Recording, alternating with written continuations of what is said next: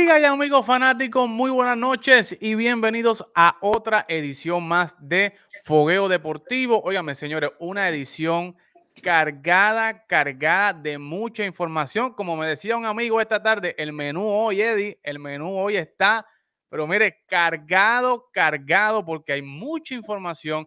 Como la habíamos anticipado la semana pasada, Carlos y yo, esta semana, este fin de semana y hoy y mañana y el próximo miércoles van a ser días cargados de mucha transacción, de firmas, de cambios.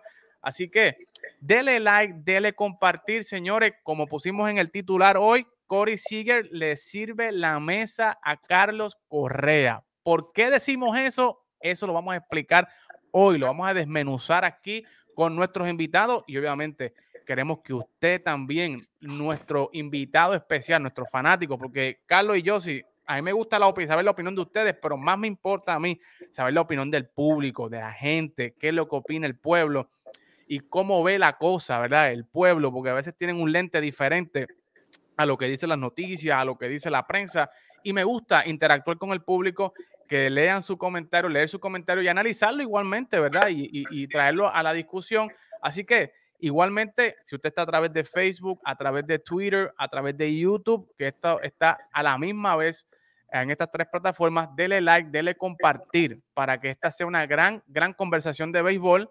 Hoy tenemos invitados especiales de luz, que ya usted lo ve en pantalla, que lo pronto lo voy a presentar. Y un saludo especial a mi gente del podcast, señores, que, óigame, estaba revisando los numeritos y la gente del podcast está creciendo, Carlos. Yo sí, miles de personas nos están escuchando a través del podcast y me gusta, ¿verdad? Agradecido, estamos agradecidos, la familia de Deportes, con los fanáticos que nos están siguiendo y los últimos numeritos en, Facebook sobrepasan ya los 3 millones de seguidores en interacción. Así que eh, gracias, no hay otra palabra. Gracias a ustedes por seguirnos y por estar con nosotros y nosotros estamos haciendo lo mejor que nosotros sabemos hacer, que es llevarle a ustedes la información deportiva al más alto nivel. Así que eh, con nosotros está Carlos, como siempre, Carlos, hoy estás de negro con la gorra para atrás. Ya yo sé lo que significa eso. estamos, de luto. no estamos de luto, pero estamos durmiendo, estamos durmiendo. ¿eh?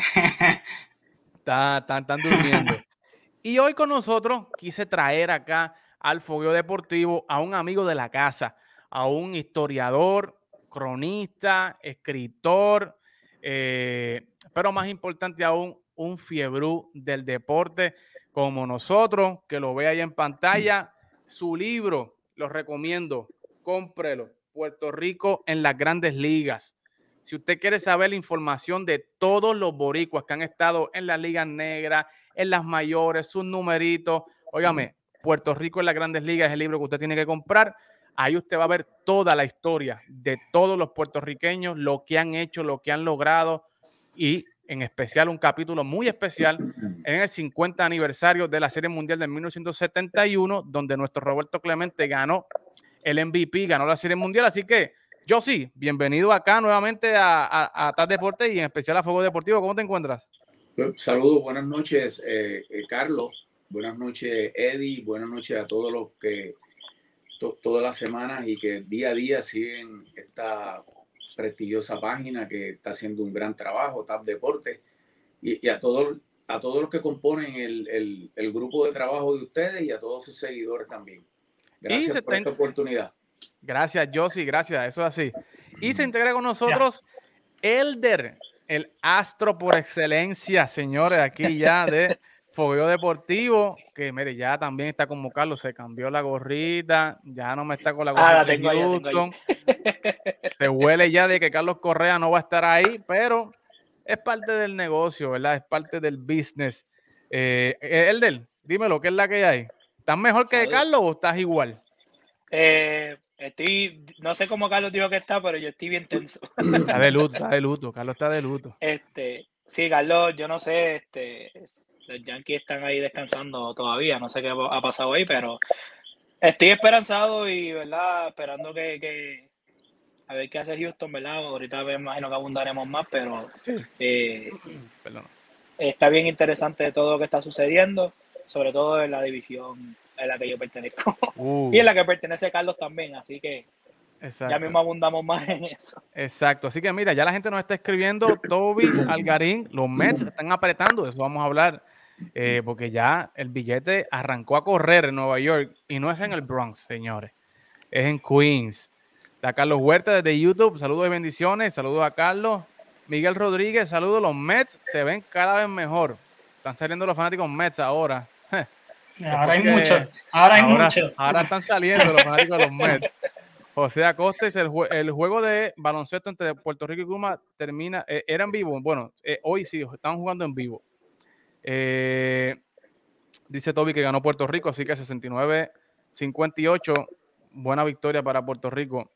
Y la primera victoria de Nelson Colón frente al equipo nacional, así que de eso podemos hablar más luego, pero hoy nos vamos a concentrar aquí en lo que es el béisbol de las grandes ligas. Señores, vamos a entrar rápido al terreno de juego, porque hoy en el mundo de las bolas y los strikes, óigame, señores, hoy ha pasado un mar de cosas, señores. Yo no sé ni por dónde empezar, pero eh, yo creo que debemos empezar por, eh, por el equipo de los Mets, ¿verdad? Hoy los Mets eh, han dado el palo este fin de semana, se han apoderado de las redes sociales, firmaron a Stanley Marte, firmaron a Caña, firmaron a Eduardo Escobar y hoy abrieron la cartera y le dieron el billete grande a Max Scherzer, señores.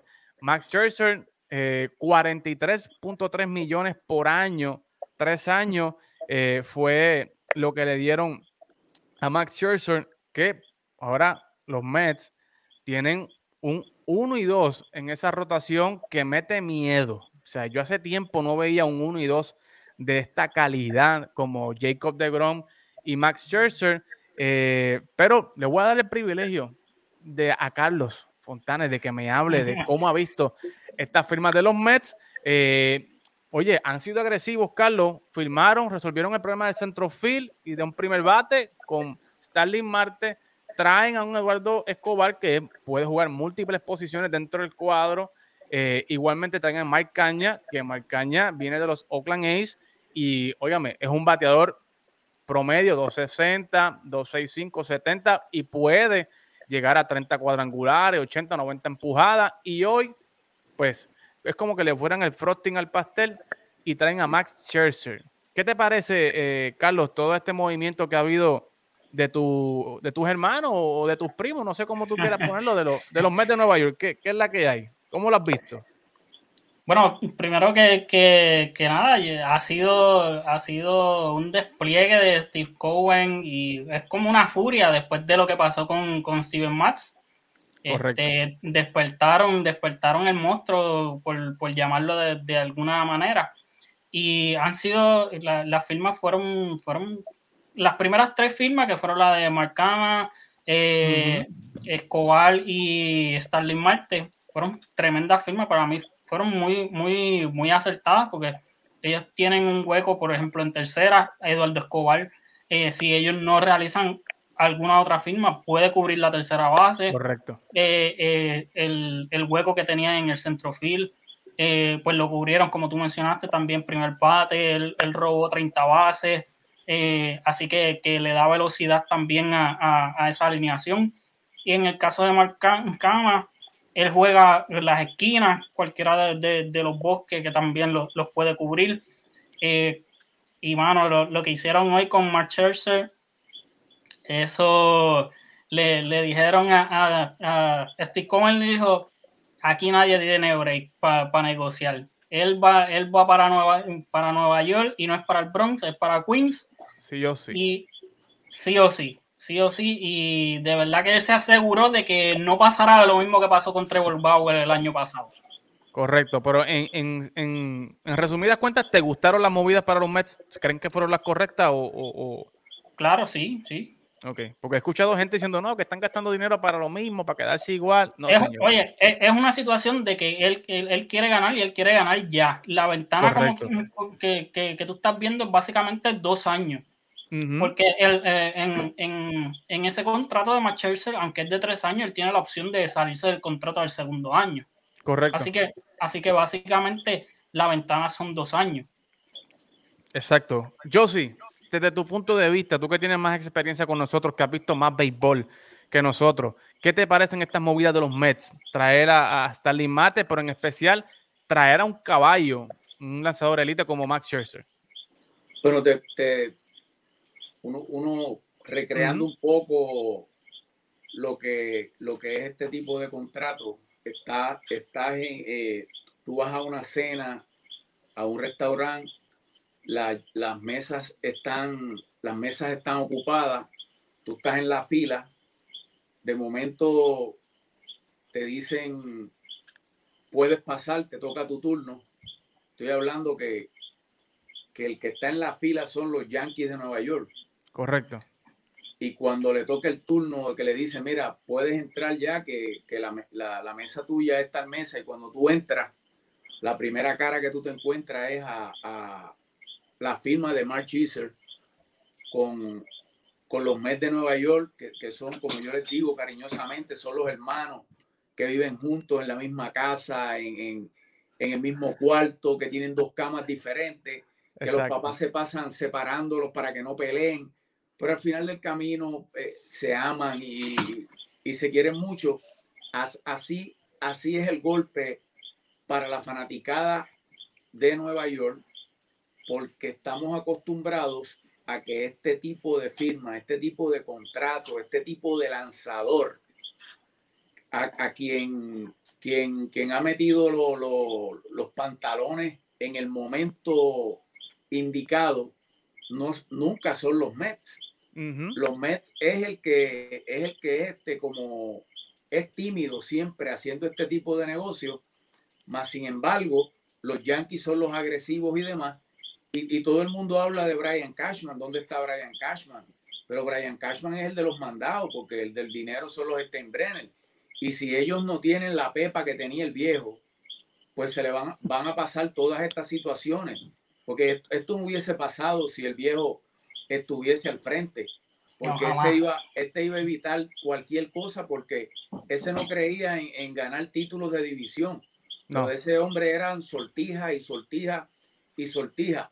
Y, y, y, comienzo hablando entre Nueva York, eh, Nueva York Yankee y New York Mets, porque esa es la rivalidad que está floreciendo, porque mañana los titulares de los periódicos o esta noche, ya tarde, yo creo que ya mismo vamos a ver los titulares de los, de los, de los periódicos más importantes en Nueva York, que uno que otro le va a tirar la cascarita al, hermano, al que vive al lado, que, claro. ¿qué pasa contigo? Porque se fue Robbie Ray, se va Mark y se va este Gray y se van otros lanzadores que estaban en la agencia libre. Está Marcus Stroman, pero ya parece que no, Stroman no le interesa jugar en Nueva York eh, eh, con los Yankees. Y los Mets no estaban interesados en Stroman, pero aquí tienen la respuesta hoy.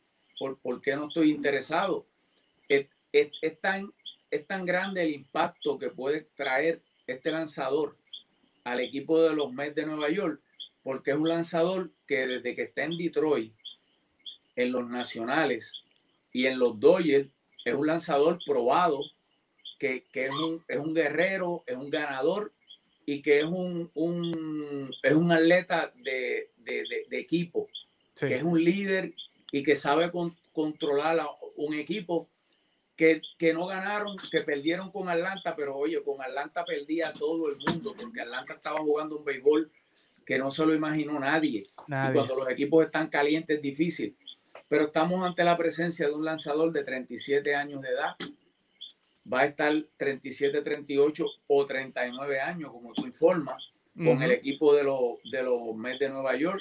Todo el mundo está hablando de, del cansancio, de la edad que tiene, pero tan cerca como en el 2001, 2002 y 2003, Randy Johnson ganó 51 juegos y perdió 19, ganó un sayón y una serie mundial a la misma edad que tiene Mark Chelsea ahora mismo. No estoy diciendo que Chelsea es Randy Johnson, porque Randy Johnson es uno y Gremado es uno y todo esto, pero me llama la atención, el, como mencionabas de, la rotación, del, del 1-2 en la rotación ahora de los Mets de Nueva York, pues le refresca la memoria a uno. Arizona tenía a Kurt Schilling y a, Randy, Johnson. y, a Randy Johnson, pero que el Schilling estaba con Pedro Martínez allá también en Boston.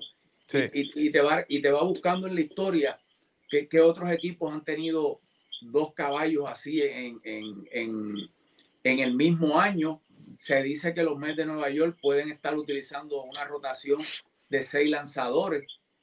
Y, y, vamos a ver cómo le funciona eso, porque eso es más descanso para este tipo de lanzador como Jacob de Gron, que, que, es un gran lanzador, pero se lastima a menudo. Vamos a ver cómo viene en esta temporada.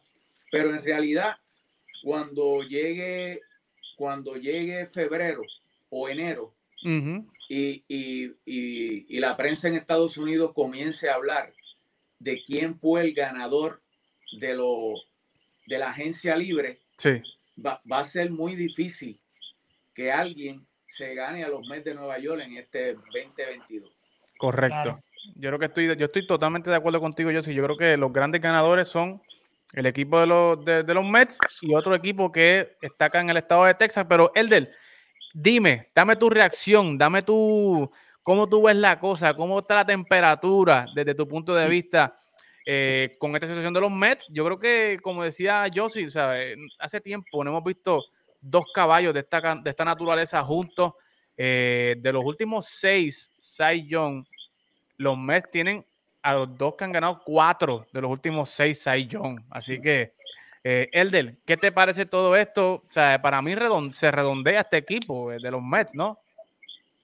No, claro, oye, eh, abundando, ¿verdad? Lo que han dicho, que, ya han, han, cubrido bastante, ¿verdad? Pero eh, es justo lo que menciona este eh, tienen un dueño que, tiene el capital y tiene la, la, yo diría que la valentía de, lanzarse y decir, mira, no importa cuánto hay que pagarte. Ahora mismo Max se acaba de romper el récord de, en el average ganándose al año de jugador. O sea, se va a ganar 43 millones al año. Le pasó a todo el mundo por el lado. Este, y tener obviamente, a, yo diría, debatiblemente se puede decir que son los dos mejores pitchers de la, de la Liga Nacional. O sea, los tienes en tu equipo. Estamos hablando de que traiste, traiste ofensiva, traiste eh, picheo. Sabemos que eh, los Mets poco a poco han ido en su ofensiva porque ellos tendrían, tenían, tenían a De Grom y no lo ayudaban. Muchos juegos los perdían 1 a 0, 2 a 0. De Grom no permitía muchas carreras, llegaba el relevo y perdían el juego. Y el equipo no mateaba. Así que, eh, pero definitivamente estas movidas han sido muy acertadas y y prenden la cosa porque eh, obviamente los Mets saben que de su división salió el campeón actual, que es, es Atlanta.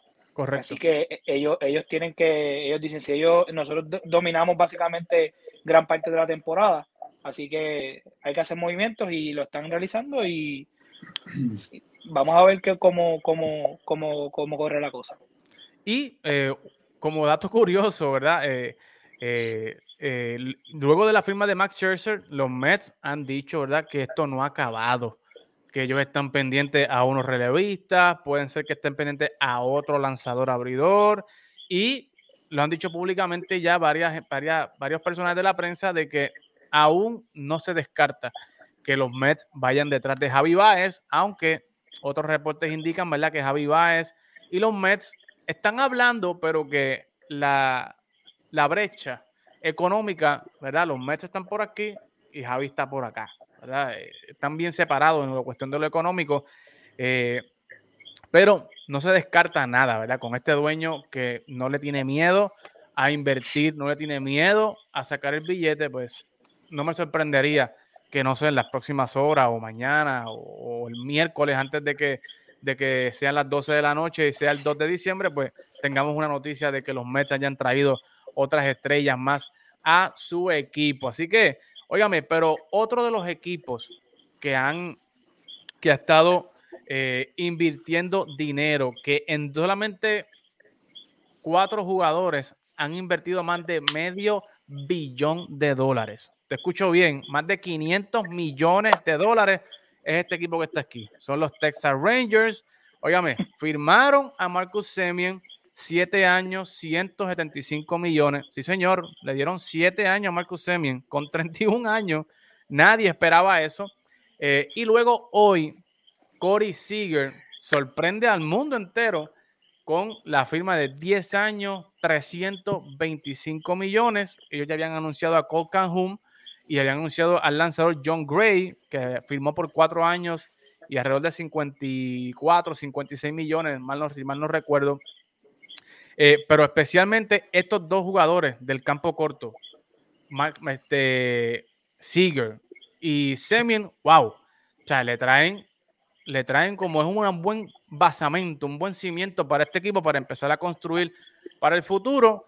Y este, quiero empezar con Josie en este caso porque eh, hablando con Josie durante la tarde, me dijo, Cory sigue con ese contrato, le está sirviendo la mesa a Carlos Correa. Y yo creo que Josie nos explique aquí, nos diga, ¿verdad? Nos desmenuce qué significa esa, esa frase de lo que él me acaba, de lo que él me dijo en la tarde y quiero traerlo acá. ¿Qué significa y cómo se aplica a esto, Josie? ¿Qué tú quieres decir con que Cory sigue con este contrato le sirve la mesa a Carlos Correa? Bueno, eh, antes, antes de entrar en, lo de la firma de Corey Siegel, eh, se me pasó un, detallito que, que, el equipo de, de los nacionales de Washington está el Opening Day en Nueva York y está todo el mundo ya ansioso de ver a Juan Soto versus Manchester. ¿Qué va a pasar ahí? O sea, eh, así está el fanático de las grandes ligas, que ya se hizo una idea de quién, de qué va a pasar con estos dos jugadores que, ya todo el mundo lo vio cuando estuvo en la Serie Mundial, que, fue de fanático, que jugaron unos años juntos, pero qué va a pasar. Pero era, eh, era eso lo que, lo que quería comentar. Pero, lo de, pero relacionado al contrato de Corey Siegel, estamos hablando de dos peloteros que tienen 27 años, 200 y pico de días.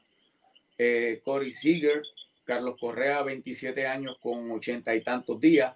E, esto, son, esto es lo que nos presenta la, vida de, ellos, jóvenes, ambos. Estamos hablando de, un pelotero que ahora todo se está midiendo a base del win about replacement, que pues el, para mí el war, lo que la palabra war para mí es guerra pero para los expertos ahora del béisbol, la sabermétrica, las métricas nuevas, pues el WAL es muy importante y tú le estás dando 10 años, 325 millones a un pelotero que tiene 23.1 de WAL de por vida. Y entonces Carlos Correa está en sobre 30 de, del win about replacement. es, el, pelotero que, que le gusta los escenarios grandes el pelotero que abre la boca y, causa y causa polémica por comentarios y opiniones que, son de él. Porque todo lo que está, ha sucedido son opiniones. Y él tiene una opinión, esto, Eddie tiene una opinión, Carlos va a tener una opinión, Elder va a tener una opinión, los que están en, línea van a tener su opinión también. Claro. Eh, pueden hablar de las métricas de ahora, de las métricas que no se usaban antes, los StatsCats llegaron en el 2015. Antes del 2015 no se medía nada de eso. Y, así sucesivamente, cuando, cuando vemos, cuando vemos el, expediente de, ambos peloteros, haciendo ver de que el béisbol el, e, es un trabajo, estos peloteros tienen un trabajo que, que los dueños de los equipos los van a contratar por lo, por lo que ellos le presenten en una mesa que hicieron en un pasado. Ellos no los van a contratar porque ellos en el futuro, ellos van a hacer lo mismo que hicieron en el pasado. Ellos los van a contratar por lo que están haciendo, por lo que hicieron en el pasado. Y basado en los números del pasado, le dan los grandes contratos para proyectarlos de qué puede pasar en un futuro con con estos contratos. Ya estamos viendo a Bryce Harper, los contratos grandes de, de Mike y, del mismo Gary Cole, contratos grandes y, en la historia muchísimos contratos, que, que es porque cuando tú te sientas a negociar, tú no vas a negociar con el agente tuyo, no, no le dice al dueño del equipo, si tú me firmas por tanto, yo voy a ganar 20 juegos, porque eso no lo sabe. Él, él le dice, me tienes que dar tanto porque yo, yo, tengo ya tres temporadas de 18 juegos y eso no lo tiene nadie en grandes ligas. Y, ese es el valor. Y cuando vamos a entrar en, esa discusión en el campo corto y Carlos Correa, que, el, que, que yo estoy seguro que menos de 340 millones el agente de él no yo puse 345 yo, yo puse. Pues yo, yo, yo, le pongo 340 pero puede ser 345 también 43 pero él, él, no va a aceptar quizás menos que eso o puede que te acepte 340 pero que sean 9 años y que sean 37 millones por año o 38 y quizás sean 8 años 8 años pero que se acerque a los 39 porque ya le faltaron el respeto a los 40 millones. Y, a la vez que uno se zumba con 40 eh, lanzadores de 40 millones, pues puede surgir un pelotero que tiene todas las herramientas. Eh, eh, es un pelotero que cuando lo ponen en un escenario grande, se convierte en un pelotero grande también. es un líder dentro del equipo, lo ha demostrado en siete años de carrera que tiene. Y, entiendo que, que lo que han hecho con el contrato Texas, lo que ha hecho Texas, un equipo que ganó 60 juegos y perdió 102 en el, en el 2021, y darle 10 años a un pelotero de 27 años que lo va a tener hasta los 37, si es que puede cumplir los 10 años, porque en el 2001, a principios del 2000, le dieron un montón de billetes a Alex Rodríguez y de ahí lo fueron moviendo hasta que llegó a Nueva York. Pero lo que, a lo que voy al caso con Carlos Correa y, la frase esa de que Cory Siegel le sirvió la mesa, es que en estos momentos el agente libre Ciore, más deseado y que estaba en un nivel más alto, era Carlos Correa y de momento llega Cory Siegel con los 10 años, 325, pues ¿qué quiere decir eso? Que él mismo le, le está sirviendo la mesa, pero no hay muchos equipos disponibles para abrir una cartera y darle 340, 343, 345 millones a un pelotero.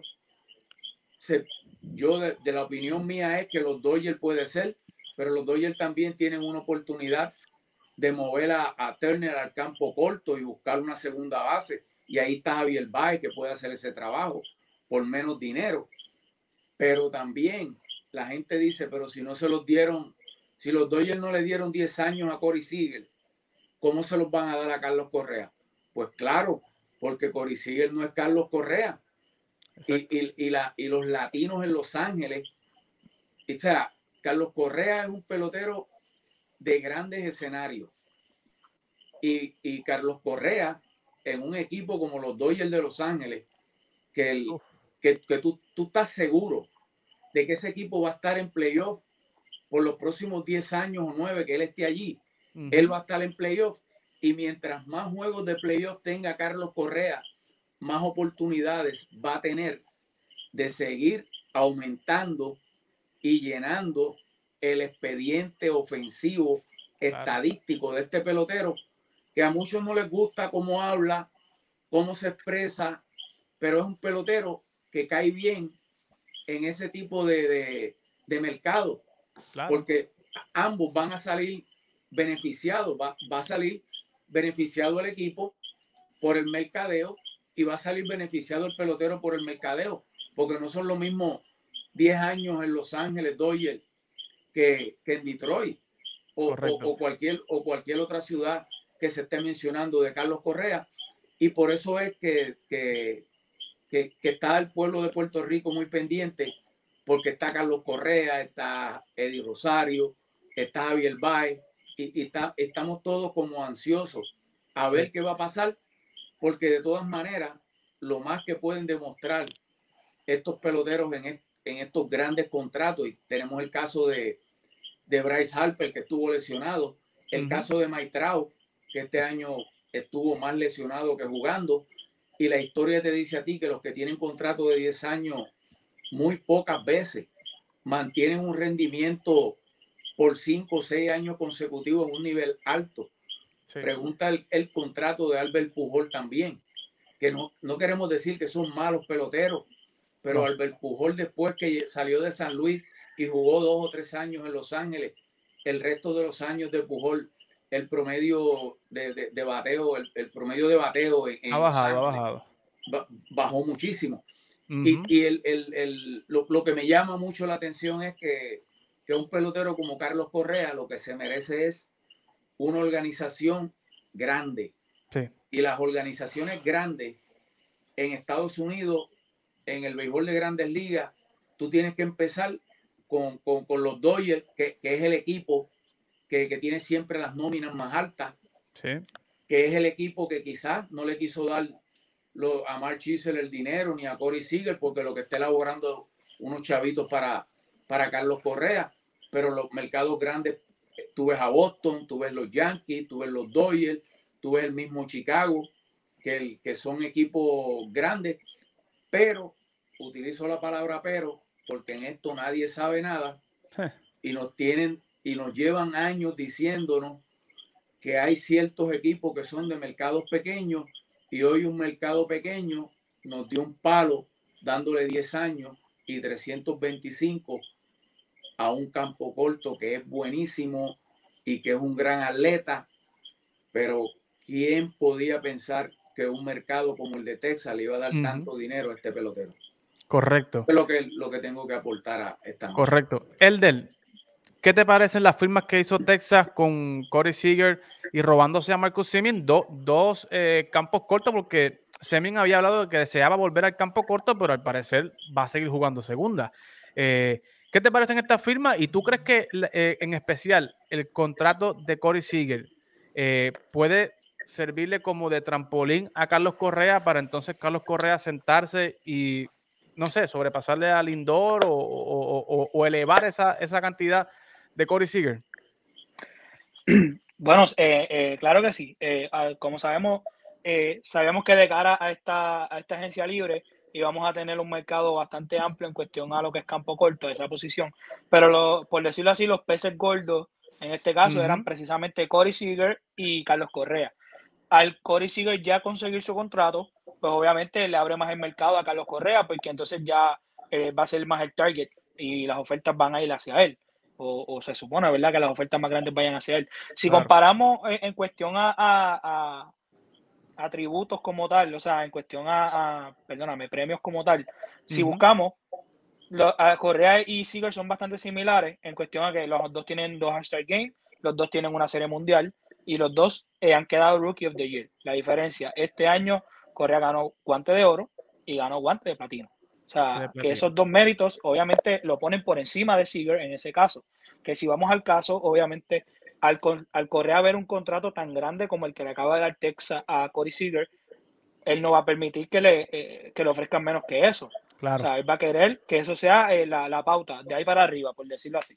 Entonces, este, que, sea posible o no, hay que ver, ¿verdad? Porque obviamente esto está bien, bien complicado por la cuestión de, del primero de diciembre, lo, de, lo del. Ay, Dios mío, lo del la huelga. Convenio, el convenio. Exacto, por el convenio. Pero este va a estar bien interesante. Obviamente, Semien, sabemos, fue tercero para el MVP. Una temporada que tuvo. Eh, son, son muy buenas firmas, ponen a mi división a gozar porque obviamente sabemos que eso, eh, Texas está en la misma división de Houston y es nuestro rival como tal de la división, el rival más fuerte es Texas, cuestión de que la rivalidad como es del mismo estado. Eh, obviamente bien interesante, también cogieron a Calhoun, ¿verdad? Si no me equivoco, que le dicen el Astro Killer. Porque Calhoun le dicen el Astro Killer, pero realmente a los Astros siempre nos, nos batea súper bien. Eh, va a ser bien interesante. Sigo viendo todavía a Houston, obviamente, más dominante, pero Texas eh, obviamente tiene buenas piezas, tienen eh, eh, esas, firmas que hicieron, más, ellos tienen a, este muchacho Dolly García, tienen a Sola, o sea, tienen piezas que ellos van a, pueden seguir complementando. así que realmente es bien interesante esto y como te dije, me ponen interesante mi división y eso me gusta porque lo ponen más competitivo. Claro, y ellos también han dicho de que no, no, no, no este, esta, firma no, no, es el fin de, las firmas que tienen los Rangers. Y hemos anticipado aquí que los Rangers eran un equipo que tenía mucho dinero y que iba a apostar, ¿verdad? Que iba a ser uno de los más que iba a invertir. Pero Carlos, eh, especialmente, yo sé que, me imagino que te gustan las firmas también porque balancea un poco más la liga, ¿verdad? Y, vuelve a renacer este equipo de Texas que estuvo en la Serie Mundial hace varios años atrás.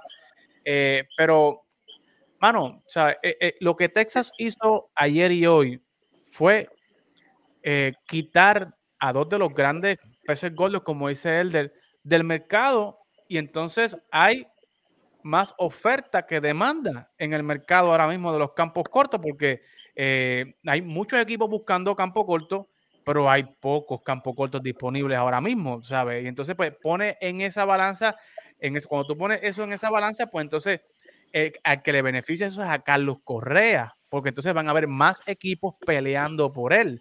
¿Sabes? ¿Qué te parece ahora el, panorama donde está Carlos Correa y que ahora Carlos Correa pues tiene, puede echarse para atrás, como decimos nosotros, ¿verdad? Y, y, y pedir, y entonces en, y no, no me gustaría usar esta palabra, pero exigir, ¿verdad? Un salario, porque ya, como dice Elder y como dice Josie, ya el estándar y la vara la puso Corey Seager. ¿Cómo ves la posición ahora de Carlos Correa? ¿Cómo está Carlos Correa de ahora posicionándose para eh, lo que pudiera hacer estos días o cuando se, levante la huelga? Claro, eh, yo creo que, o sea, una vez yo vi que salió la noticia del contrato de Corey Seager, yo automáticamente dije, eh, Carlos Correa no va a querer menos de 3.25. es, menos de ahí, porque eh, ese, ellos dos los, los, comparaban, como, como llevamos diciendo, era el 1 y 2, el, sí. el 1 y 2 de, de, esta agencia libre. Así que, que, y pues mucha gente daba de que Correa sí era el, el, el top, el, number one, eh, pero no era por tantísimo. Y, pues había, había gente que, decir, que tenía dudas de si Carlos Correa o, o Cory Siegel iban a coger contrato de 300 millones. Ya entonces lo, lo, vimos aquí. Y yo creo que yo voy a ir más atrás del contrato de, de, de, de Corey Seager. El, el, contrato que llevó a todo esto fue el contrato de Marcus Semien. Porque tú le diste 175, 175 millones a Marcus Semien. O sea, cuando tú ves el, ese primer contrato, que fue el primero que salió de todos ellos, tú, dijiste, pues entonces si Marcus Semin cogió 175, que quizás eh, hace unas semanas atrás no estábamos viendo a Marcus Semin en ese range, no. y estábamos proyectando, había mucha gente con dudas de que si Correa y Seager iban a coger un contrato de, de 300 millones, al, salir el contrato de Marcus Semin, automáticamente le, garantizó 300 millones tanto a, a Corey Siegel como a, Carlos Correa. Y hay gente que dice de que quién le va a dar eh, eh, los 300 millones a, Carlos Correa. Señores, eh, el, equipo de Detroit, aunque esté diciendo de que ellos no quieren un contrato de, de 300 millones, ellos ahora mismo, si tú me preguntas, son, son los, los, Tigres de Detroit y son los, los, los Dodgers de Los Ángeles. Correcto. Los que tienen.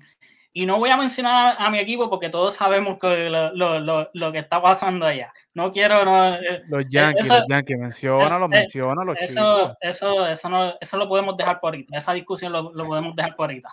Este, pero realmente, o sea, el, eh, los Dodgers incluso dijeron de que ellos iban a tratar de retener a Corey Seager. Claro. Y, y, otra cosa que, quiero recalcar, entonces, si, si Carlos Correa no cae, por ejemplo, en, los Dodgers, y si los Dodgers no cogen otros otro eh, la próxima movida de los Dodgers tiene que ser entonces ellos extender a, a Trey Turner. Claro. Porque, porque Trey Turner y pues, tienen que tratar de asegurarlo porque Trey Turner es agente libre el año que viene. El año que viene. Así que es, esto todo, todo, todo, básicamente es como que un rompecabezas y un don y, y, y, una cosa y un, un, movimiento va a llevar al otro. Correcto. Bueno, vamos a ver que hay muchos, muchos comentarios aquí. Dice Correa, dice Guillermo Medina, saludo a Guillermo. Correa poniendo en tela de juicio quienes otorgan el guante de oro. Veamos, veremos cuánto más le darán. Miren a Yadi, dice Guillermo Medina. Eh, dice Héctor Rivera, si no se apura, se queda sin contrato. No lo mencionan, están concentrados en pitcher con respecto a Carlos Correa. Ángel, Ángel eh, Rodríguez, Eddie, ¿cuáles son todos esos equipos que tú mencionas? Bueno, están los Dodgers, como mencionó eh, Josie, está Detroit, como mencionó Carlos. Nueva York necesita un campo corto. O sea, no, no, no te crea usted que, que, Nueva York está bien. O sea, Nueva York necesita un campo corto. Escuché hoy de que Seattle estaba eh, pensando mover a su campo corto, moverlo a la segunda base o a la tercera base para abrirle espacio a un Carlos Correa o a un Javi Baez o a un Trevor Story. Así que, señores, ¿sabe? Hay equipos que están disponibles. O sea, por eso dije al principio de, este, de este tema de que Texas cogió el coger a dos campos cortos, le abre la mente a otros equipos. ¿verdad? De que no necesariamente tienes que coger a una segunda base eh, eh, natural o que tienes que coger a un campo corto natural, sino que tú puedes abrir un panorama de multiplicidad de opciones. Tú puedes firmar a dos campos cortos y los puedes acomodar en el mismo cuadro y puede funcionar, ¿sabes? Ya esto, ¿verdad? De, de, de buscar una pieza en específico que sea especialista en esto, pero pues realmente no lo hay porque eh, hemos visto la capacidad que tiene Semien, ¿verdad? De mudarse del campo corto a la segunda base. Igualmente, Sander Bogas de Boston ha dicho que si hay la posibilidad, él se puede mudar a la segunda base sin problema ninguno. Eh, y así otro sinnúmero de equipos que, y jugadores que, ¿verdad? Con el fin de ganar, están dispuestos a moverse de posición y están dispuestos a hacer lo que sea. Pero uno de los equipos que está dispuesto a hacer lo que sea es los Marinos del Seattle, porque ellos se quedaron a un solo jueguito, señores, de entrar a la postemporada y los vimos llorando, ¿verdad? En ese juego, porque se quedaron cortitos y quieren romper esa racha de, no entrar a playoff eh, eh, desde el 2001. Y son los Marinos del Seattle que hoy se robaron al Cy de la Liga Americana. Robbie Rey, esa señores, nadie la vio venir. Nadie. O sea, si usted me decía hoy aquí que usted veía a Robbie Ray firmando con Seattle, señores, pues mire, pues yo no sé, usted vaya a Las Vegas ahora y juegue la Powerball o vaya al mercado y se va a ganar el Powerball hoy. Eh, pero esa, esa, esa, movida nadie la vio venir, pero obviamente importantísima para los marineros, eh, que dieron cinco años, 115, ¿verdad? Fue, si no me equivoco. 115. 115 eh, a Robbie Ray. Carlos, empiezo contigo, ¿cómo ves eh, esta movida para el equipo de los, de los Marinos de Seattle, que anterior a eso habían añadido ya a Adam Fraser al equipo, o sea, que le trae ese, ese veterano, ese hombre que es hitero, que buen defensor, que corre bien las bases y ahora pues tú traes a, Robbie Ray para encabezar esa rotación. ¿Qué te parece esa movida para los marineros, Carlos? Eh, ¿Y qué te parece en general eh, lo que está pasando en Seattle? Bueno, eh, el, equipo de Seattle fue una sorpresa, una grata sorpresa eh, esta pasada temporada. O sea, ellos, ellos dieron un paso bien adelantado eh, esta pasada temporada. Me gusta mucho lo que está pasando ahí. tú mencionaste lo de lo, quizás ellos traer un campo corto. la otra parte que hay que mirar, lo, de Robbie Ray fue, ellos necesitaban un ace, fue excelente porque yo creo que quizás ellos no se van detrás de Trevor Story, eh, por mencionarlo, Carlos Correa, es el efecto del, qualifying offer. Porque ya ellos entonces, al ellos haber firmado a Robbie Ray, ellos pierden un turno del draft. Correcto. Y, y que va atado con, con, Trevor Story y con Carlos Correa es un qualifying offer, así que tendrían que perder otro turno más en el draft, aparte de, creo que son 500 mm, mil dólares eh, internacionales que también pierden. O sea, que estarían perdiendo un millón, en, un millón de dólares eh, eh, en dinero internacional. Así que hay que tomar en perspectiva todo eso. Quizás un, un Javi Baez, entonces, que no está uh. atado, que no está atado a, ese qualifying offer, puede ser un, un fit bueno para ese equipo de, Seattle. Así que me, gusta, me gusta eh, en la dirección, está esa dirección, eh, esa división. Eh, sabemos que Oakland había competido años anteriores. Estamos viendo todos los rumores que están saliendo. Salió Bob Melvin de ahí, Texas haciendo sus movidas, los Astros que todavía tienen, tienen su, su equipo y los marineros que vienen por ahí. Así que esa, esa división se va a poner bien competitiva. Correcto.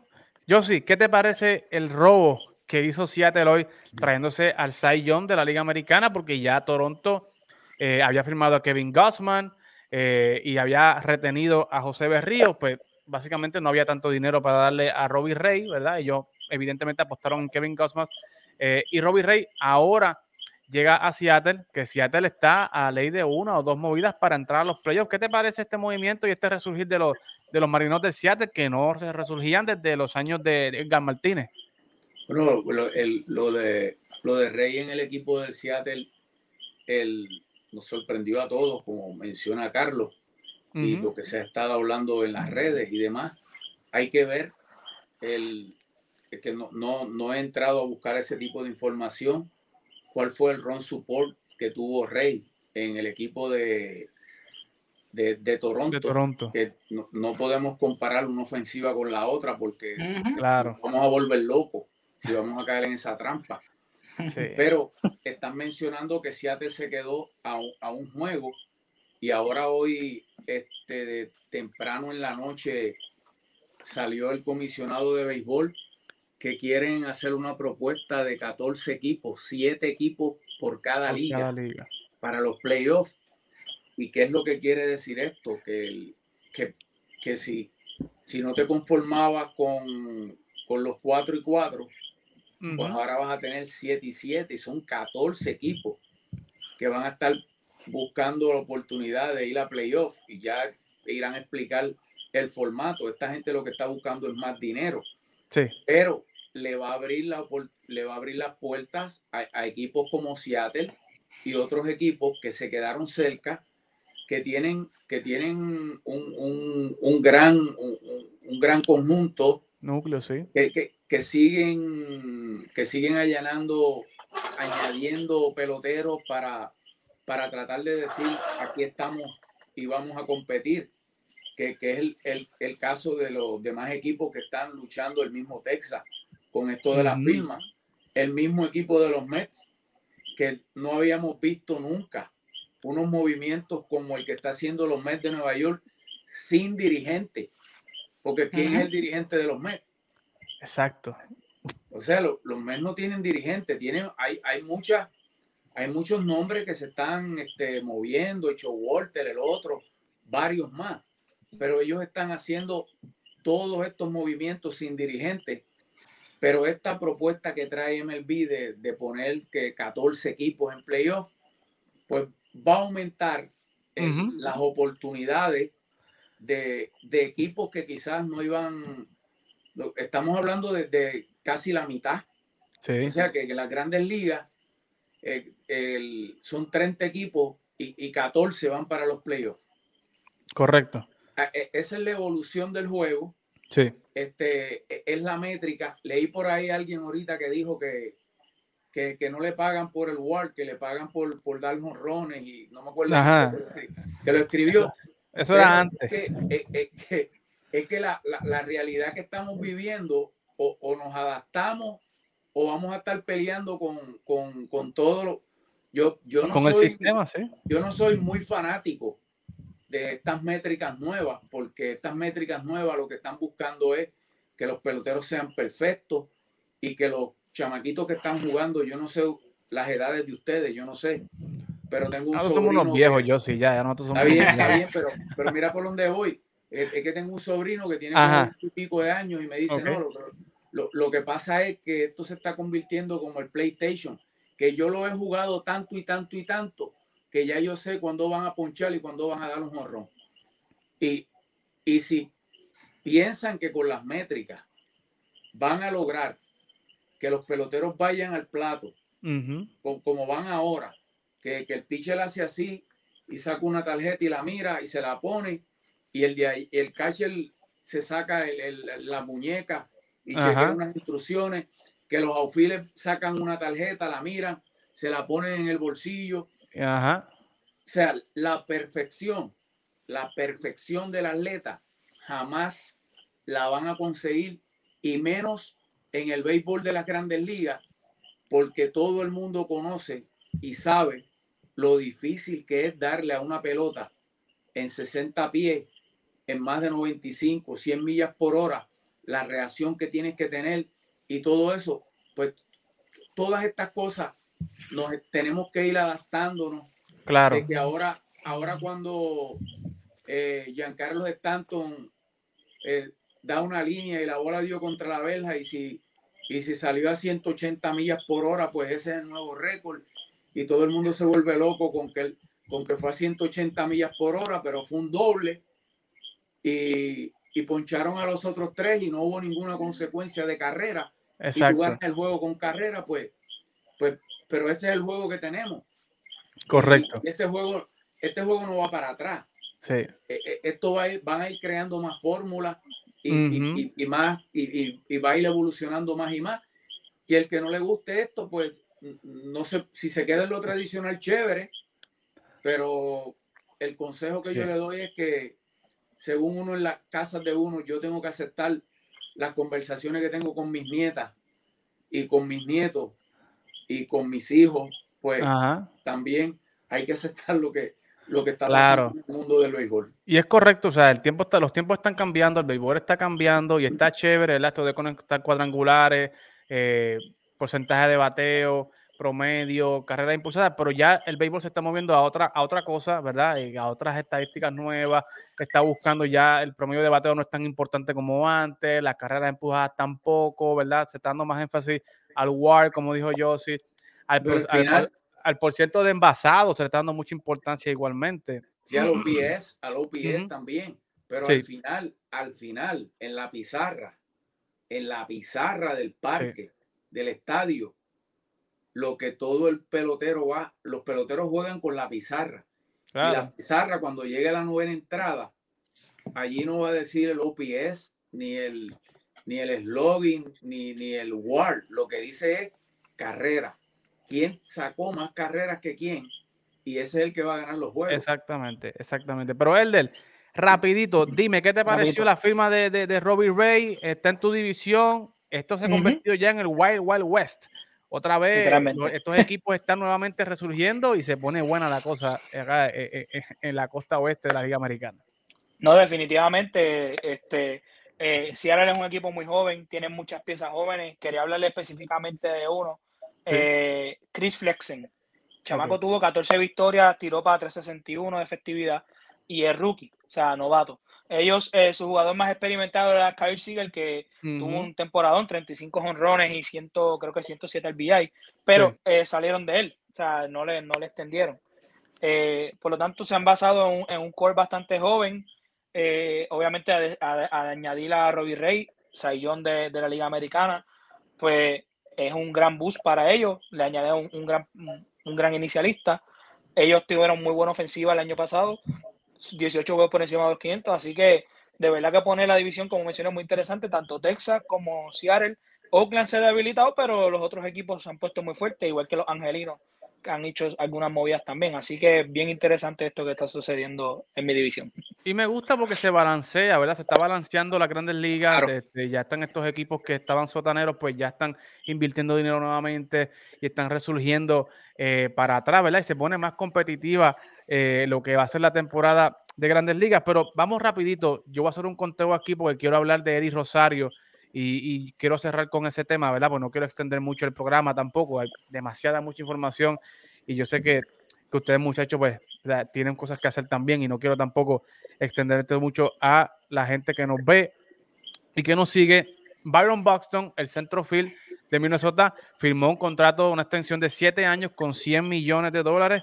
Corey Kluber, señores, sigue recogiendo dinero, aunque esté lesionado, que va a ser la mitad de la temporada lesionado, sigue recogiendo dinero. Firmó un año con 8 millones en los Rays de Tampa Bay. Eh, el equipo de los Marlins firmó a Sandy Alcántara a una extensión de 5 años, 56 millones. Téngale el ojo puesto a los Miami Marlins, que están haciendo unos movimientos calladitos, pero están haciendo unos movimientos muy, muy acertados. Eh, Cambiaron por el guante de oro hoy. Cambiaron sí, por el guante cambiaron de por el guante de oro Jacob Stallings y firmaron igualmente a Abisail García, cuatro años, 53 millones, que Abisail calladito allá en Milwaukee, conectó 29 para la calle, impulsó más de 90, así que échale el ojo al equipo de los Miami Marlins, que también dijeron hoy que no va a ser el fin de estar firmando jugadores. Eh, y en otra noticia, eh, eh, los Yankees firmaron a José Peraza, en un contrato de liga menor, que por lo menos ahí contestaron la, la firma de Scherzer y de todas estas firmas. Eh, oye, pero no, tenías que tirarlo, tenías que tirarlo. Claro, imagínate muchachos.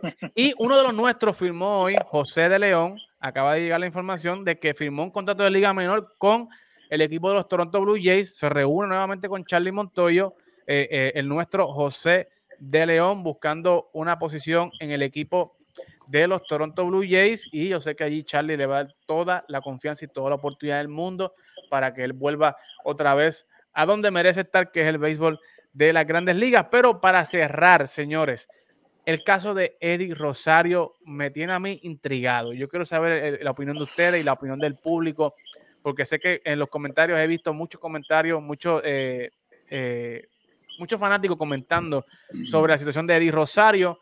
Eddie, ¿verdad? Empezó en Cleveland, no le fue bien, lesionado, lo cambian para los Bravos de Atlanta y hay un resurgir de la carrera de Eddie Rosario. Ah, básicamente se convierte en uno de los héroes de los Bravos de Atlanta en lo que fue la postemporada, la Serie Mundial. Y luego de que se acaba la Serie Mundial, no se escucha nada de lo que está pasando con Eddie Rosario. Y hoy sale a través de John Heyman que los Marlins pudieran estar interesados en los servicios de Eddie Rosario luego de todo lo que hizo, ¿sabes? Me sorprende a mí, Elder, empiezo contigo, de que luego de todo lo que hizo eh, Eddie Rosario eh, con el equipo de los Bravos, ¿verdad? En ese escenario grande, en ese show grande, no tengamos un mercado competitivo de gente peleándose por Eddie Rosario y tengan que venir los Marlins. No me malinterpreten. Acabo de decir que los Marlins hay que velarlos pero o sea, yo pudiera pensar de que no solamente los Marlins estuvieran interesados en Eddie, sino que otros equipos, ¿verdad? Que estuvieran interesados en Eddie. Pero, ¿qué, qué te parece, Elder? O ¿Qué está pasando? ¿Cómo, tú lo ves? Que los equipos grandes o otros equipos, ¿verdad? Pues como que no, no, no le tienen echado el ojo a Eddie Rosario. ¿Qué tú crees que está pasando en ese mercado de Eddie Rosario? Bueno, quizás no se ha hecho público, quizás este, está backstage. También hay que ver que eh, todavía quedan muchos este, agentes libres. Ahora mismo está Nick Castellanos todavía disponible. Eh, está Chris Bryan, que él también ha jugado fielder. Eh, Kyle Schwarber, hay otro, eh, Conforto también. en el caso de Eddie Rosario, obviamente es bien complicado porque se vio lo productivo que fue en, en postemporada y sobre todo para quedar campeones. hay que no, de verdad que los Marlins eh, él, caería muy bien. Obviamente, un equipo que quizás se quiere reforzar y reconstruir, un equipo bastante joven. Eh, realmente eh, es bien, como te digo, al, haber tanto, tanto, tanto rumor y tanta, tanto movimiento, es bien, bien complicado quizás ver claramente, pero vamos a ver. Yo espero que él caiga un equipito pronto y obviamente sabemos de lo que él es capaz. Así que vamos a ver yo creo que en los Marlins él cae muy bien, pero vamos a ver, esperamos que le caiga algo chévere a, a, a ¿qué te parece toda esta situación con, con, con Eddie Rosario? Eh, sé que tienes información sobre Eddie, quisiera que las compartieras con nosotros, pero ¿no te, no te está extraño de que los equipos no estén eh, activamente buscando a Eddie eh, en este momento, luego de, de su gesta en la Serie Mundial? Bueno, yo, yo entiendo que, que, sí, que hay varios equipos, aparte de los Marlins, que, que están interesados en, en Eddie Rosario. Eh, conozco que el equipo de, de Boston eh, eh está interesado. No, no, te estoy diciendo, no te estoy diciendo que tengo información de que están en conversaciones. Ajá, ah, okay, no, de que, de, de que están interesados el, mismo equipo de, los Yankees de Nueva York. Tú, tú buscas los guardabosques de los Yankees y, y él, Hace falta un cuarto outfield. Él puede caer muy bien allí, pero él puede llegar como cuarto, pero se puede convertir en el tercer outfielder y siendo regular en, ese equipo. Claro.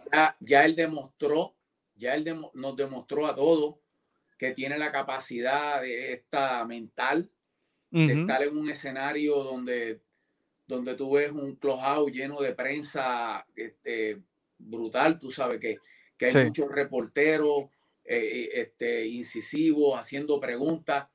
Eh, juego tras juego en la serie contra Milwaukee, en la serie contra los, con, contra los Dodgers, el, en todas las series de la Liga Nacional, en la Serie Mundial. Él, ya demostró que él pertenece a, ese tipo de, presión, si le puede, se le puede llamar. Claro. Que, muchas veces hay peloteros que, que como que no encajan en esos ambientes y tú ves que, los promedios pues no son, son regulares. Pero estamos hablando de un pelotero que, que, que, em, terminó la serie, la serie postemporada terminó fuerte. Fue el MVP de la Liga Nacional, del campeonato de liga. Y entiendo que, que aparte de los Marlins, hay otros equipos que pueden estar interesados y no estamos hablando de, de, un Eddie Rosario de contratos de 8 ni de 9 años, pero quizás un contrato de 3 o 4 años. Él puede obtener muy buen dinero y, y sabemos que es un, un joven que, que, tiene, tiene, está enfocado, vamos a decir la palabra. Sí. Está enfocado porque, porque lo vemos en el terreno de juego y lo vemos fuera del terreno de juego también cómo, cómo se está manifestando. Y a la hora de la, a la, a la hora de la verdad, eh, eso es lo más, lo más importante un pelotero, cuán, cuán enfocado esté para tratar de adquirir un, buen contrato. Quizás no se está haciendo muy, muy público lo de las negociaciones con Eddie, pues porque estamos hablando de un pelotero que, que, que no tiene, salió de la Serie Mundial y tiene sortija, pero no tiene equipo. Y venía de una situación en Minnesota, otra situación en, en, Cleveland. Llegó a, Atlanta y todo el mundo dijo, pero ¿dónde va a jugar aquí? Si aquí esto está lleno de guardabosques y, terminó siendo uno de los guardabosques principales del equipo y pieza clave. Pieza clave. Eh, Carlos, estoy contigo. Dime que, que, cómo tú ves el mercado de Rosario y para cerrar, Veo gente ya que, mira, Frank Reinaldo, eh, los Yankees no suenan con nada. O sea, y no me puedo ir sin hablar de ese tema de los Yankees porque, señores, ¿sabes? Está todo el mundo agresivo, todo el mundo cogiendo parte del pie de bizcocho y uno de los que siempre cogía o la mitad o, sea, o más de la mitad del pie. No, no, no, no, este Eddie, el bizcocho completo. El bizcocho, bueno, el bizcocho completo, o sea, los Yankees no están por ningún lado, no suenan y se siguen yendo los agentes libres y los Yankees no suenan para nada. Pero háblame primero, Carlos, antes de que me hables de los Yankees y me des tu descarga eh, a, los Yankees. Háblame, ¿qué tú crees que está pasando con, con Eddie Rosario? Que eh, eh Josie dice que, ¿verdad? Que, que el, eh, puede ser que estén muy secretas las negociaciones, pero, mano, o sea, si, si son tan secretas, mano, o sea, pues, ¿Quién es el agente de Eddie? El mismo de Robbie Rey, que nadie sabía nada que estaba firmando con Seattle, tú sabes, porque siempre se filtra algo, pero ¿qué tú, a tu parecer, ¿qué, ¿qué, tú crees que le está pasando con, con, con, con, Eddie Rosario, con el mercado de Eddie? Bueno, yo, yo creo que en el caso de Eddie Rosario es que básicamente tenemos un, un, Chris Bryan que, que sabemos que, que, es tercera base, pero él viene también de jugar eh, outfield. Tiene un Nick Castellano que Nick Castellano no sé si lo habías leído, eh, los Marlins también estaban interesados en correcto, él. Quizás quizás eh, hay un detalle en cuestión de, de, los años que quiere Nick Castellano, que los Marlins quizás no quieren entrar en, en, un contrato tan largo. Eh, y pues un Michael Conforto. en el caso, yo, yo todavía veo a la posibilidad de Rosario regresar a Atlanta lo que pasa con Atlanta es que ellos tienen que básicamente resolver primero eh, lo que tienen con Freddy, con Freddy Freeman. Claro. Ellos tienen, eh, porque para mí, o sea, esa debería ser la prioridad número uno. Entiendo que debe ser la prioridad número uno del de, equipo de Atlanta. Ahora, los Bravos, con la noticia de lo de Marcelo Zuna, le regresa uno de, uno de los outfield. Claro. Que, que creo que entonces, en ese caso, al si se da por sentado de que, de que eh, va a haber un DH en la Liga Nacional, yo creo que ese debería ser el, el jugador, el bateador designado del equipo de Atlanta. Y recuerda que Duval está bajo contrato con Atlanta todavía. Claro, pero entonces no tiene, y Duval te puede jugar el centrofield, como ya, ya pudimos ver. Y, y, eh, Acuña viene por ahí, Acuña viene por ahí. Por eso, a, eso iba a entrar, de que Acuña viene básicamente en, eh, para verano Eh, es más o menos el, timeline.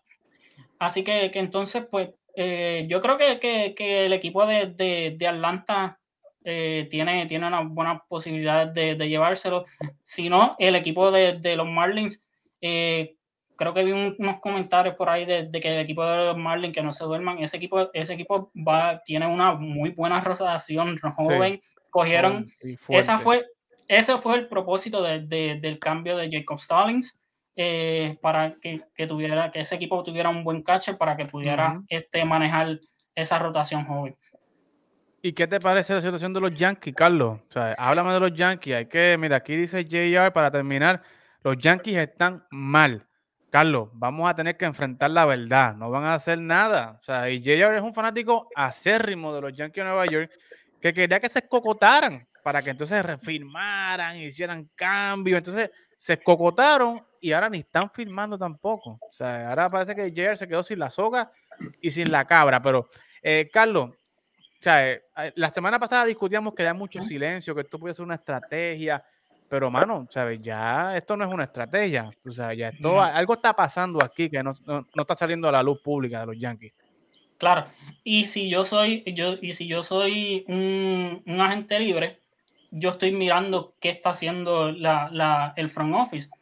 Porque si yo me voy a, mudar, por ejemplo, un Carlos Correa, que, que, es uno de los targets que se había, que se ha especulado, yo tengo que mirar qué es lo que, cuáles son los planes de ellos, hacia dónde se están moviendo. Porque si tú no te estás moviendo, eh, yo como fanático, yo lo sigo eh, eh, a diario, en todo momento, y yo no te sé decir en qué dirección se están moviendo. Los periodistas que, que cubren el equipo están sorprendidos porque no saben en qué dirección se están moviendo.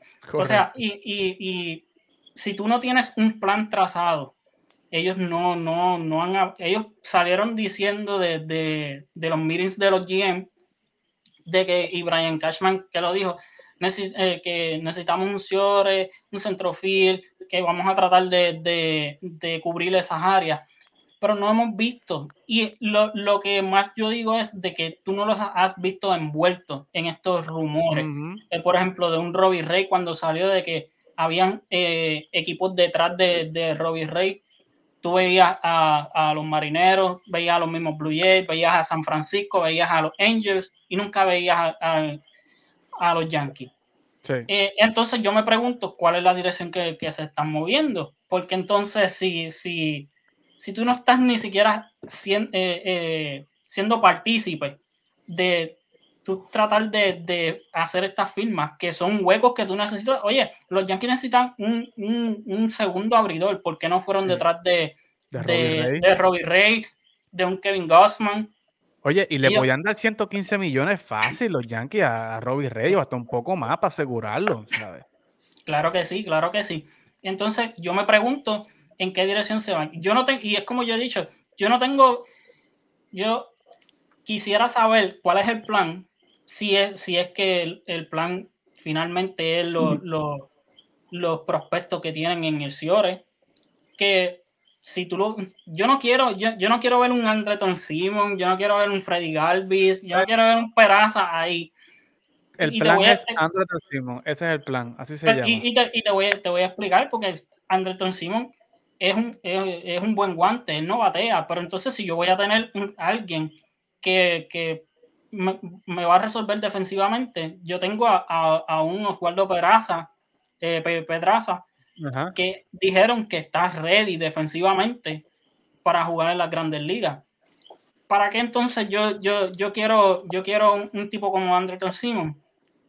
Pudiendo puede, ser, puede ser también, Carlos, que lo usen como un mentor, ¿verdad? Para estos muchachos también, que cubra estos dos añitos, sea mentor, que los sprint training los coja y lo, tú sabes, les dé consejos, les dé tips, porque, caballo, o sea, Andetosismo eh, no, no, es, no es el mejor bateando, pero, o sea, lleva cuatro guantes de oro, caballo, que eso no se ganan de gratis, eso no se compran en Topeca. No, no, no, no se, no se ganan de gratis, pero si tú has visto los últimos años de Anderson Simon, ya defensivamente él no es el mismo.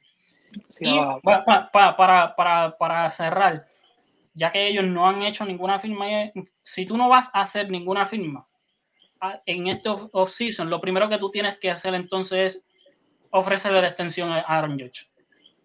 De una vez por todas ya. Exacto. Eh, exacto. Tú no, no, no hay por qué entonces estar esperando al año que viene. La extensión del contrato tienes que empezar a negociarla desde ya. Así que yo sé que mañana van a, mañana van a hacer, van los Yankees obligados tienen que hacer algo, porque mañana es el deadline de, de para los non, para el tender. Los non tender, sí. Ahí está Gary Sánchez. Los Yankees tienen 16, 16 jugadores que, tienen, que, que pueden ir al arbitraje. Y ellos tienen que, que, tomar esa decisión. Son 16, tenían 19 con los tres y la, gente que dejaron libre bajaron a 16. Así que vamos a ver. Pero el más importante de todo eso es Gary Sánchez, ¿verdad? Que es el que todo el mundo está viendo qué van a hacer, si se va a quedar, si no. Eh, Joey Galo es, es, otro. Joey Galo no, también. No, no, creo que, que, ellos vayan a salir de él, pero es de los más que, que, que, que están en el range para cobrar en, en el arbitraje. Eh, Correcto. Joey, Joey, Galo, Gary Sánchez y Aaron Josh, eh, que, que ya eso es un caso aparte. Correcto. Voy con Elder y para cerrar con Josie.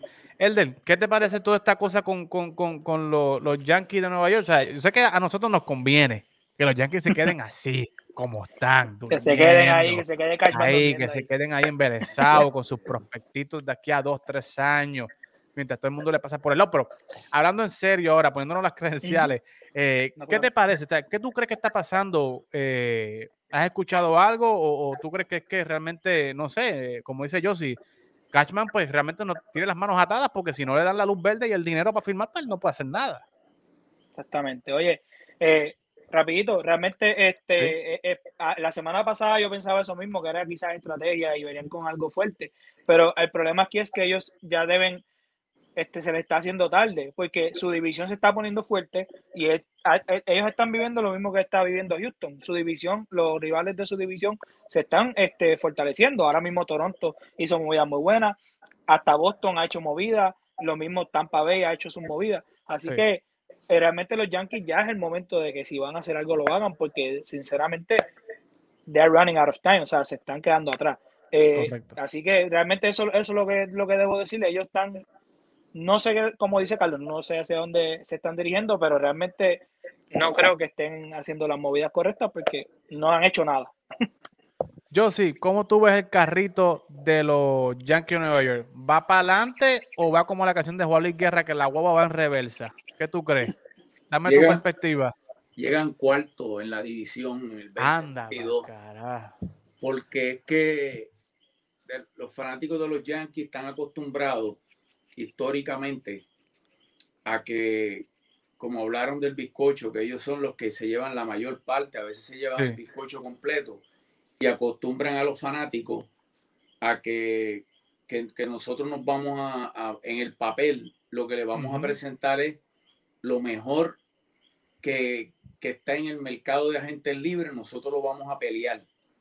Correcto. Y, y, y en estos últimos años han estado muy tímidos no han estado tan agresivos como antes. Sí, se zumbaron la de Gary Cole, que, el, que le ha funcionado, porque a pesar de todo, pues le, ha hecho un gran trabajo cuando tú vas a las estadísticas y demás. Pero eh, este equipo no gana una serie mundial desde el 2009. y, y, de, y, ellos están acostumbrados a que no es que voy para los playoffs. los demás equipos de las grandes ligas muchos fanáticos dicen, yo lo que deseo es que mi equipo vaya a playoff. Pero a los fanáticos de los Yankees tú no le puedes ir con esto de que vamos a entrar a los playoffs. A los fanáticos de los Yankees tú le tienes que hablar del History Channel, de Sortija, son 27. ¿Verdad? 27 que tiene y van para sí, 27. 27. Pues, pues y, de esto es que se trata ese equipo.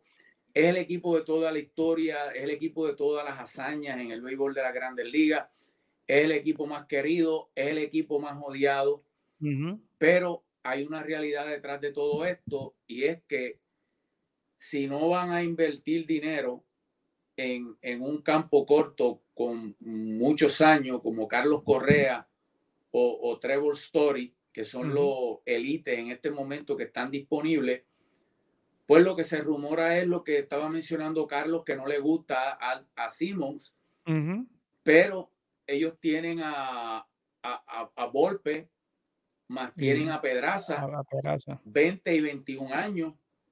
Eh, se menciona que sí, que Pedraza está, está listo defensivamente, pero ¿Cuántos peloteros de 21 años están listos para jugar grandes ligas y no jugar en cualquier... No y con la presión de, jugar en los Yankees, exacto. por eso es que voy. No, no jugar en cualquier equipo, porque pueden tener 21 años y estar jugando en otro equipo, en otra ciudad. Pero no es lo mismo 21 en Nueva York. Porque en Nueva York, en Nueva York los 20 y los 21, en la historia los que han tenido esa responsabilidad que les ha tocado jovencitos llegar a grandes ligas, son tipos que, que, tú los buscas 21, 22 años y son caballos. Pero quizás lo que están buscando es darle un año más a estos dos jugadores o ver cuál de los dos, cuando llegue el sprint training, se ven que se ha desarrollado más en ese momento y entonces digan, nos vamos a ir con, un pelotero del mismo nivel de, de Simmons, pero ya, ya tenemos listos a, esto, a cualquiera de estos dos que pueden entrar en cualquier momento, pero hay una realidad detrás de todo esto y es que hoy estamos a 29, que son las 10 de la noche acá en Puerto Rico y que el lanza y los dos lanzadores importantes no firmaron con los Yankees. Sí y los demás agentes libres importantes tampoco firmaron con los Yankees. Esto. No es que no firmaron, es que no, no, no, simplemente ellos no estuvieron. En, los Yankees no estuvieron envueltos en la conversación, sí. Exacto, esa, esa es la parte que, que más choca. Yo creo que, que, que, ahí es que tú dices cuál es el plan de ellos, porque si por lo menos yo, yo, yo veo de que ellos están involucrados yo entonces puedo, puedo proyectar hacia dónde van. Pero si ellos no están eh, involucrados ni siquiera en... Pero Carlos, es, Carlos es, es, la costumbre. Ustedes los fanáticos de los no, no, no tanto, porque entonces yo, yo lo que digo es, ellos vienen de, de hace unos años atrás, vienen diciendo, vamos a resetear el luxury tax para no tener que, que, que estar pagando estas penalidades. son, son, tres años que tú tienes que, que, permanecer fuera. Ellos lograron ese objetivo con, con la mira de que eh, ellos pudieran hacer buenas firmas y grandes este firmas año, este, este, año. O sea, si tú, me, si tú me dices a mí de que ese es tu objetivo, por, por eso es lo que yo voy a hacer, yo voy a tomar tu palabra, tu palabra, porque eso es lo que yo estoy esperando. No es como, por ejemplo, en el 2016, cuando ellos rompen el equipo a mitad de temporada, que ellos hacen todos los cambios, yo sé en, yo sé de que básicamente es una pequeña reconstrucción y yo sé que, que, el equipo va en ese camino. So que yo, si ellos no me dan una firma grande eh, del 2016 al 2017, es porque ya yo sé cuál es, cuál es la dirección del equipo. El plan, exacto. Claro. es que es que lo que te tengo que decir es que acabas de cronológicamente explicar de, de qué ustedes están hechos y, de, y cuál es la costumbre de la organización. Están fallando. Están fallando. Y lo que tú estás, lo que tú acabas de decir es que, que corrobora y valida la información de que están fallando. Pero está fallando el gerente general, pero también está, te está fallando el que tiene el billete arriba. El dueño, claro. Claro, claro, porque él fue, el que, él, que él, él, fue uno de los que votó para que el Luxury Tax bajara de, de 210 que está ahora a 180. Él fue uno de los que votó para, que, para que lo bajaran más. Estamos, estamos en una época donde en la televisión y MLB el año pasado firmaron un acuerdo de 3 algo 4 2 billones de dólares. Billones donde todos los años MLB le tiene que entregar, eh, desembolsar un dinero a, los equipos de las grandes ligas y que cada vez hay más suscriptores. y, yo me suscribo y, eso entra en la tarjeta automático, pero yo soy uno de cuantos millones que paga ciento y pico anual para poder ver los juegos. Correcto. O sea, e, e, estamos, estamos viviendo una época donde, y vuelvo a usar la palabra costumbre con los Yankees, porque podemos hablar lo que sea de los Yankees, pero, pero es el equipo, repito, que todos quieren que ganen y que todos quieren que pierdan. Sí. Porque, porque son los más queridos, son los más odiados. Yo, recuerdo cuando decían de, de Mohamed Ali lo mismo, que Mohamed Ali decían que era el más odiado y era el más querido también. Sí. Grande. Pues así son los Yankees. Lo que pasa que esto está evolucionando y los Yankees están como al que le dan una galleta en, la oscuridad y empieza a buscar quién fue el que me dio y están buscando como locos a ver y no encuentran no encuentran la salida y hoy ayer estos pasados días era un gran momento para ellos decirle a ustedes claro. nosotros venimos fuertes, vamos a firmar un Ciore, vamos a firmar un guardabosque, vamos a hacer un cambio por un catcher. Oye, los Marlins consiguieron al guante de oro de la Nacional, de los Piratas.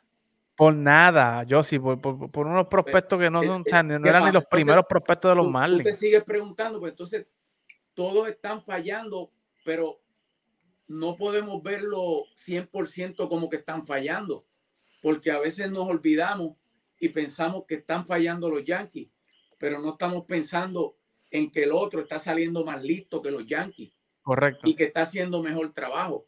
Ah, y, y, si, y si los Yankees tienen dos campos cortos que pueden estar listos en el 2022 o 2023, no te sorprenda que en el sprint training digan el que va para el campo corto es uno de ellos dos.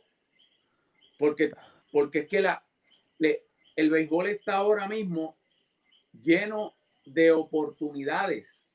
Y hay muchos peloteros de, de, de, poco dinero que está haciendo, está haciendo el trabajo, Que el trabajo y, los, claro. y los Yankees tienen que complementar lo, lo que ya tienen con, con, lo que esté disponible en el mercado porque definitivamente, como dijo Eddie, la guagua en reversa, yo los doy cuarto, pero te voy a, te voy a confesar algo. Todos los años, todos los años los doy cuarto. O sea que no. y es porque Baltimore no, no, olvídate, no, no tiene esperanza. No, es que Baltimore se encarga de que nadie le robe ese último lugar en estos últimos años. Pero señores, ya vamos para hora, hora y media, señores y tenemos más de 215 personas aquí conectadas, así que le damos las gracias a todos ustedes, pero siguen, siguen disponibles, señores, esto no se acaba, sigue disponible Carlos Correa, Freddy Freeman, Chris Bryan, Trevor Story, Nick Castellano, Marcus Stroman todavía sigue libre, Javi Clayton Baez, Clayton Kershaw, Carl Schwarber, Chris Taylor, José Iglesias, oye, Carlos Rodón sigue libre, Anthony Rizzo sigue libre. El MVP de la Serie Mundial, Jorge Soler, todavía está libre.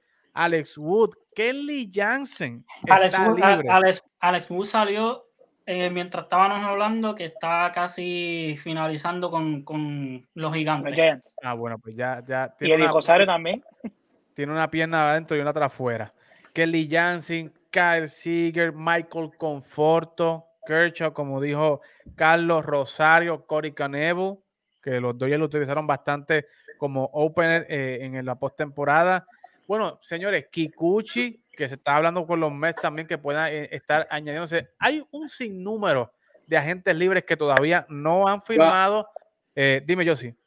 vamos a ver qué va a suceder el primero de diciembre, porque Correcto. 29 de noviembre, 30 de noviembre mañana, y qué va a pasar entre la Unión y MLB, los dueños de equipo, con esto que se está hablando, que puede haber un posible paro.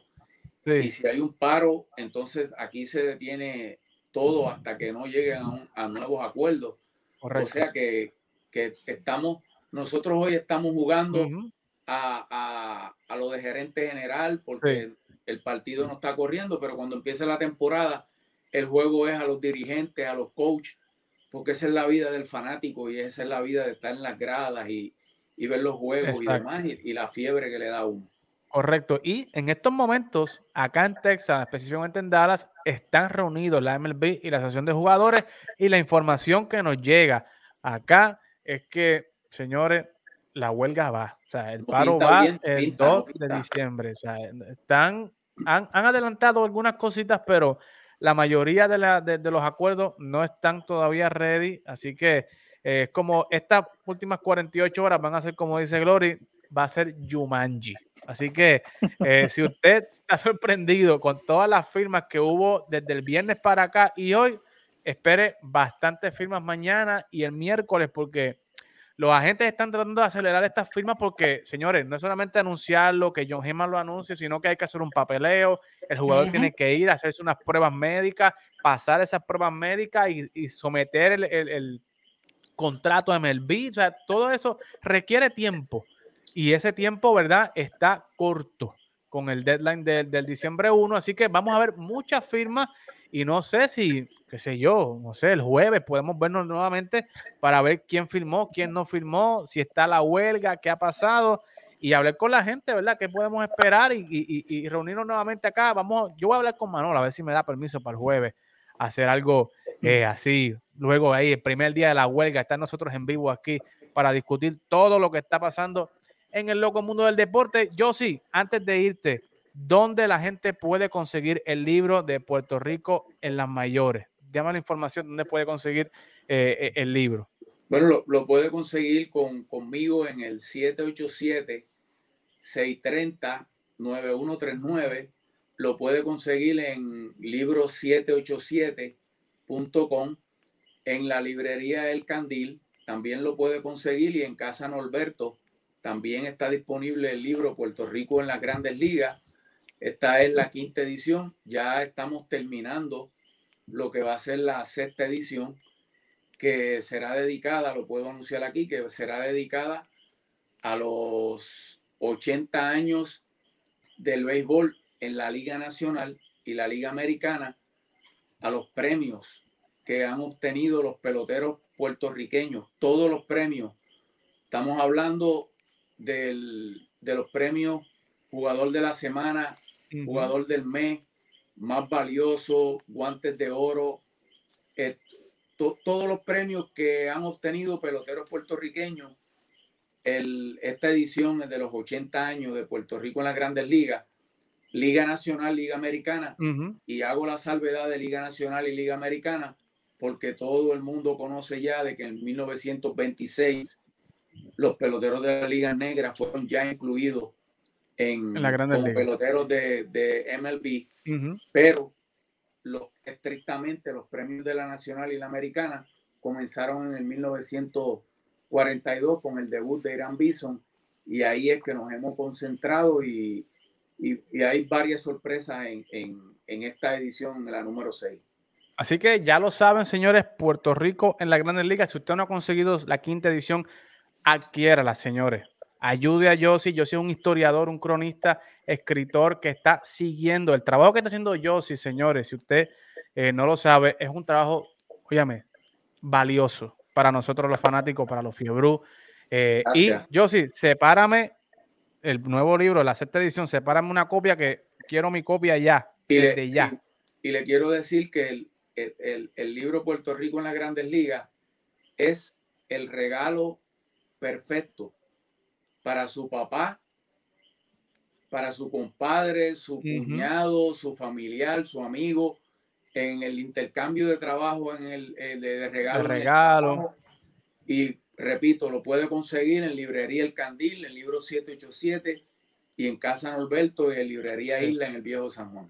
Son 383 páginas de pura historia. Y hay un capítulo que yo sí se lo dedica a la Serie Mundial de 1971 que ya este año se cumplieron 50 años de esa serie mundial, eh, donde nuestro Roberto Clemente ganó la serie mundial y fue el MVP. Y hay, óigame, recortes de periódico de Puerto Rico, recortes de periódico de los Estados Unidos, fotos de eh, Roberto Clemente que yo sinceramente no había visto nunca.